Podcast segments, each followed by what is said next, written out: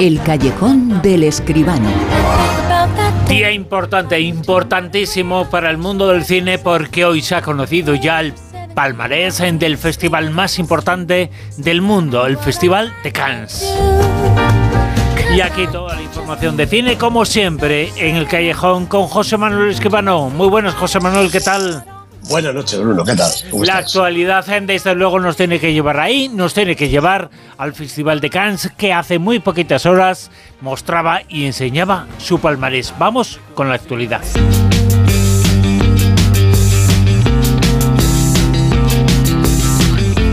Noticias y actualidad que nos llevan ahí al Festival de Cannes, un festival en el que han estado prácticamente todos los grandes, más el grandes casi casi imposible, ni siquiera los Oscar, ¿eh?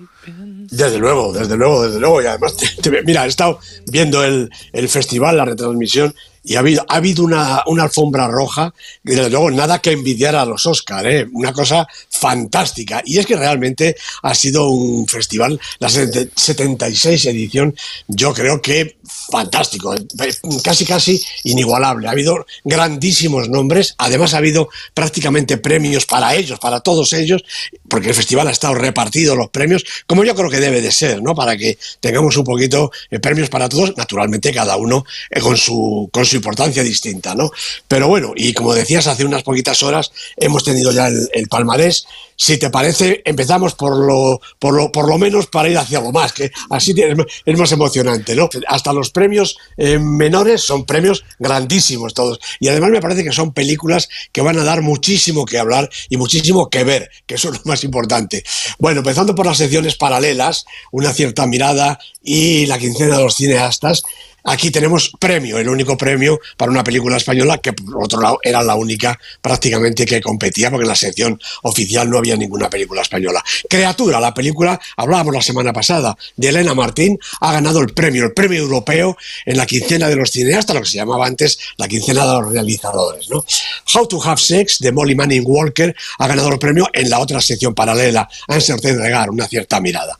Y en el palmarés oficial, en los grandes premios, empezamos por el premio del jurado, nada menos que para Fallen Leaves, la película de Aki Kaurismaki, uno de mis maestros, uno de mis directores de cabecera. Le rezo casi todas las noches, la noche que me acuerdo. Es una película estoy seguro de que va a dar muchísimo juego en nuestra cartelera. El mejor guion ha sido para Monster, la película de Hirokazu Koroeda, el, maestro japonés, otro de los grandes, otro de mis maestros, diría yo. ¿no?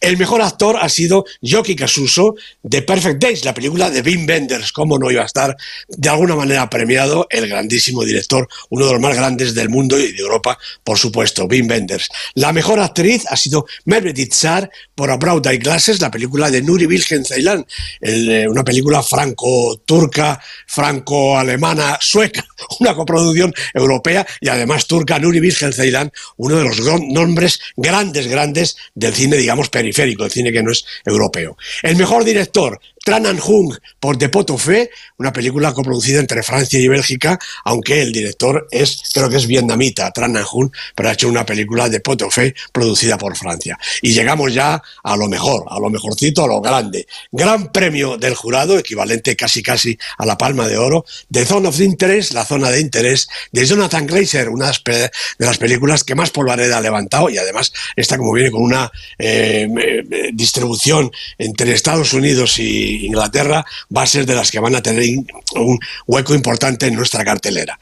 La Palma de Oro, ya llegamos al gran premio, Anatomía de una caída, Anatomy of a Fall, la película francesa de Justine Triet, una de las películas que no ha sonado tanto, quizá porque Justin Triet todavía no tiene la categoría, no tiene la importancia de estos otros grandes nombres, todos ellos los que he recitado hasta ahí, pero desde luego seguro que es una película merecedora de esta palma de oro. Anatomía de una caída, Justin Triet, la película francesa. Y mucha expectación ha habido durante este festival, el de Cannes, 30 años en después, 31 años en después, en la nueva película de Víctor Erice. Ha tenido muchísima repercusión. Una persona que solo ha hecho cuatro películas en toda su vida.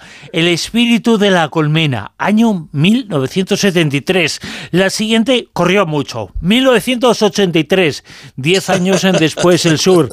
Diez años después llegó El Sol del Membrillo, pero ahora ha tardado algo más de 30 años y ha merecido la pena. Parece que la verdad es que su película ha despertado muchísima buena crítica, muchísimos buenos comentarios y muchos aplausos en el Festival de Cannes.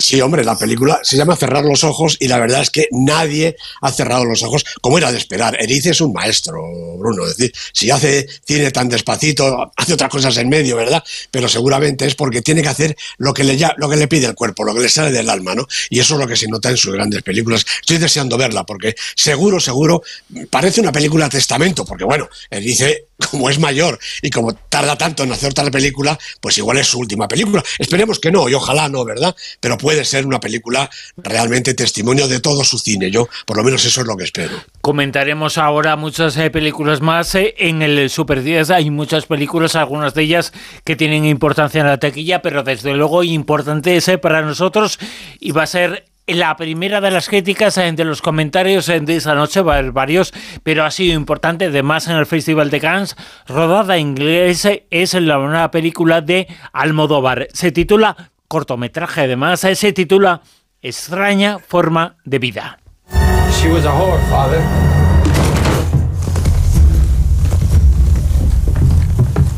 A woman was found killed in town.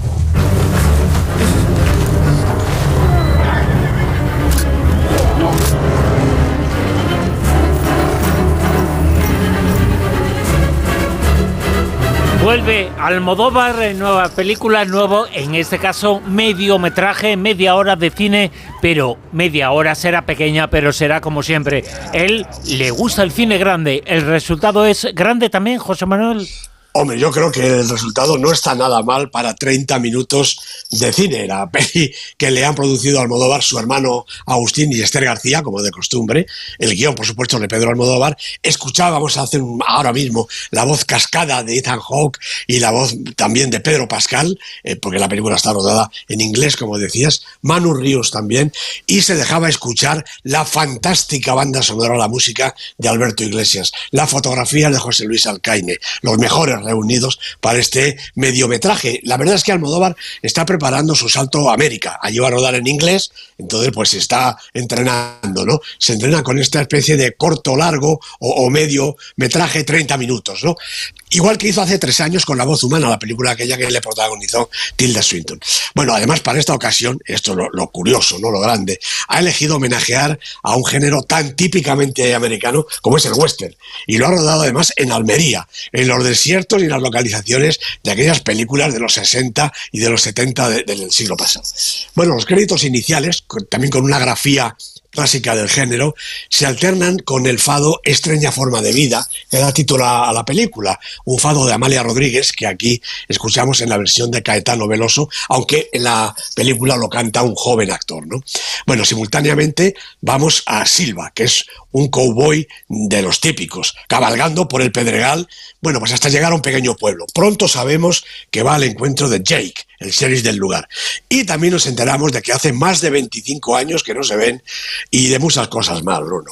Bueno, en media hora Almodóvar traza una historia que tiene tanto de clásica como de heterodoxa. Ethan Hawke y Pedro Pascal componen dos personajes canónicos que podían extraerse de cualquier relato de los maestros del western. La línea argumental plantea un conflicto dramático importante y transcurre, aunque un tanto acelerada como es natural, sin más quiebra que un flashback central absolutamente explícito.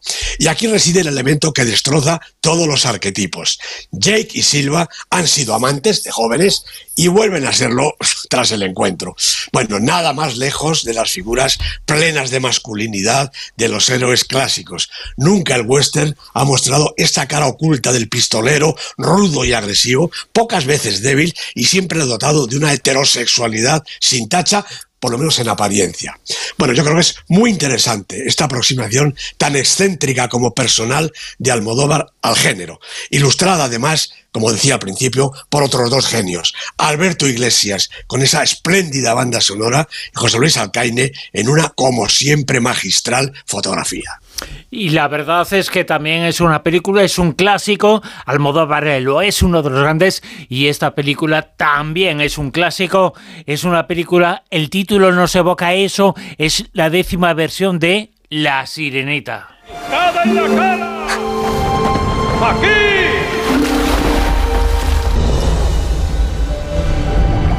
Has desobedecido las normas. Ha sido el mundo exterior. Un hombre se estaba ahogando. Tenía que salvarlo. Esta obsesión. En los tiempos en los cuales se confunde con eh, censura, se confunde eh, las adaptaciones, eh, se confunden las nuevas películas, las nuevas obras, las nuevas versiones, se confunde absolutamente todo. Llega la sirenita. Alguno dirá tonterías, pero esto es la sirenita. Versión, lo que quieran evidentemente. Exactamente, no sé si 10 o muchísimas más, en fin. Bueno, esta la ha dirigido Rob Marshall, también la ha producido Rob Marshall junto con John DeLuca, Mark Pratt y Lin Manuel Miranda. El guion es de David McGee, de Ron Clements y los protagonistas Halle Bailey, Jonathan Howard King, Melissa McCarthy y algunas sirenitas y tritones más. La música, como en anterior, es de Alan Menken, como la anterior de Disney. Bueno, es que Disney celebra su 100 cumpleaños, su, su centésimo cumpleaños, y lo hace con la revisión de uno de sus clásicos de animación, La Sirenita. Aquella la dirigieron Ron Clements y John Musker en el año 89. Bueno, ha pasado tiempo realmente. Ahora la han recreado con imagen real y, por supuesto, con todos los recursos digitales posibles. Bueno, la sirenita moderna, además, es una joven negra. Tampoco es extraño cuando vemos que el majestuoso rey Tritón que es un señor conocido para nosotros, creo yo, tiene una numerosa prole de todas las etnias y colores. Y de todas sus hijas, la pequeña, Ariel, sigue siendo la más traviesa y la más curiosa. Y enamoradiza, por lo que se ve. Y todo ello hace que, desobedeciendo a su real padre y desoyendo los consejos de sus amigos, el pez Flounder y el cangrejo Sebastián, todo hace que caiga en las redes de la malvada Úrsula, la bruja pulpo, que destronada por el rey Tritón, jura vengarse y recuperar la corona. Y toda la historia pues sigue los pasos de la anterior versión, incluida, como decía, la banda sonora música y canciones, que quizá para mí es lo más interesante de la película de Alan Menken, como decía, una banda sonora puesta al día para la ocasión. Otra cosa, creo yo, de la película es lo que diría el bueno de Hans Christian Andersen, de estas películas que traicionan absolutamente la intención y el desarrollo de su cuento, el cuento original, La Sirenita. Pero esto es Disney, no se le puede pedir más. Si no tiene un final feliz, rozando, si es posible, la cursilería, pues no se quedan tranquilos. Bueno, pues aquí no pasa nada. Aquí lo importante es que lo que veamos tenga la brillantez, la potencia visual y también sonora marca de la casa. Todo está conseguido. Perfecto cada minuto. Ya supongo el proceso exhaustivo de postproducción de un artefacto, eh, perdón, de una película de estas proporciones. Lástima que precisamente por esas pretensiones, yo creo que un poquito soberbias, a los autores se les haya ido la mano en la duración. Dos horas de película película, dos horas de Sirenita, son un rato demasiado largo para la chiquillería, que en principio es el público de esta y de todas las demás Sirenitas, las que han hecho. Hay unas cuantas. Y vamos ya si te parece, José Manuel, después de analizar la última de Almodóvar y también la Sirenita, vamos ya con Super 10. La lista, la lista que nos sitúa esta semana en el puesto número 10 a... Pues a un estreno, Love Life, la película de Koji Fukada, estaba en el puesto 16, es decir, en la parte que no sabemos del Super 10, y ha subido hasta el 10. 9. Vaya vacaciones, la película de Víctor García León, que aguanta muy bien. Ha caído el puesto que ganó la semana pasada, pero lleva ya, como contábamos antes, cinco semanas. Cinco semanas en el Super 10, dirigida por Víctor García León. 8. Pues tenemos otro estreno, una película japonesa también de Makoto Shinkai, una película de animación. Primera semana para Suzume. 7.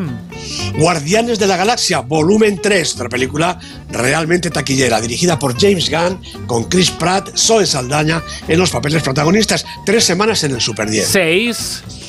Pues eh, repite posición Super Mario Bros. en su séptima semana, la película campeona de taquilla también, con Michelle Jelenic y Aaron Howard de directores, y son los que han animado esta historia de nuestro fontanero favorito. 5. Bueno, pues llegamos a la película de la semana, el gran taquillón, Fast and Furious Death, dirigida por Luis Leterrier, con Vin Diesel, Jason Momoa y un montón de amiguetes que se le van uniendo en cada acontecimiento. 4. Scarlett sube la película de Pietro Marcello con Rafael Thierry, Juliette Joan, tercera semana y como digo, subiendo. Podium, puesto número 3. Pues tengo que decir que en el tren nos encontramos con Asbestas, Bruno.